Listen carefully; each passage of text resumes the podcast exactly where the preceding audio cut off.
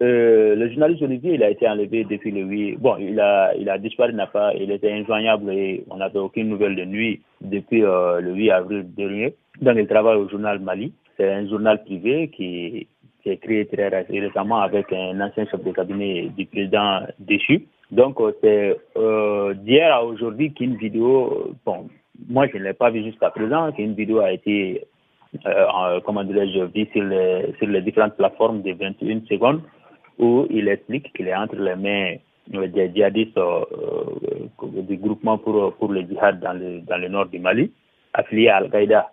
Donc, euh, il a été enlevé aussi dans le nord du Mali à Gao. Voilà, donc pour le moment, c'est euh, quand même tout ce qu'on peut dire. Comment il s'est retrouvé dans le nord du Mali? Est-ce qu'il était en plein travail? Bon, ça, vraiment, je ne sais pas s'il était en mission, puisque son, euh, comment dirais-je, son employeur a parlé, mais moi, je n'ai pas quand même reçu d'abord euh, son intervention. Mais les journalistes sont très souvent déplacés pour, euh, comment dirais pour aller couvrir ou pour aller pour des investigations dans le Nord. C'est, dire, très fréquenté par les journalistes. Et donc, c'est peut-être dans ce, dans ce contexte.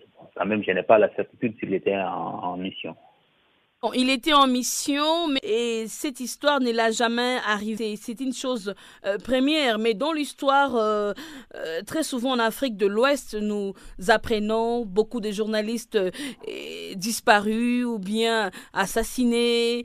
Est-ce que c'est un problème lié à la politique ou c'est juste la liberté de la presse qui est un peu en frein? Bon, c'est-à-dire il faut c'est-à-dire que ces ravisseurs, ce sont des, des djihadistes, c'est le GINIM, un groupe euh, qui opère dans le nord du Mali pour euh, l'installation, l'instauration de la charia. Et ces mêmes, euh, ces mêmes groupes d'une autre branche avaient déjà enlevé en 2000, 2018, si je me rappelle bien, un journaliste, fin 2017. Oui, 2018, un journaliste qui s'appelait, qui s'appelle bien Issa Tamura.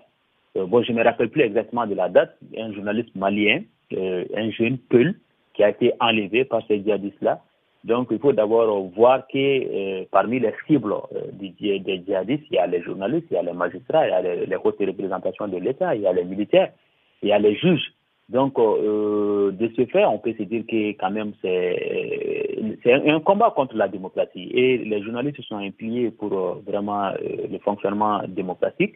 Et ensuite, il y a cette question de nationalité française puisque il faut te dire aussi que les Français sont très généralement des cibles de djihadistes ici au Mali, mais on a l'habitude quand même de voir seulement euh, ceux qui ont la peau blanche.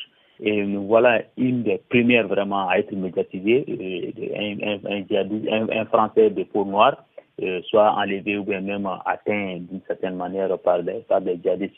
Donc il y a deux grandes, il y a deux possibilités, c'est-à-dire de sa nationalité française et ensuite de sa fonction euh, de son métier de journalisme, donc euh, il est cible potentielle des djihadistes.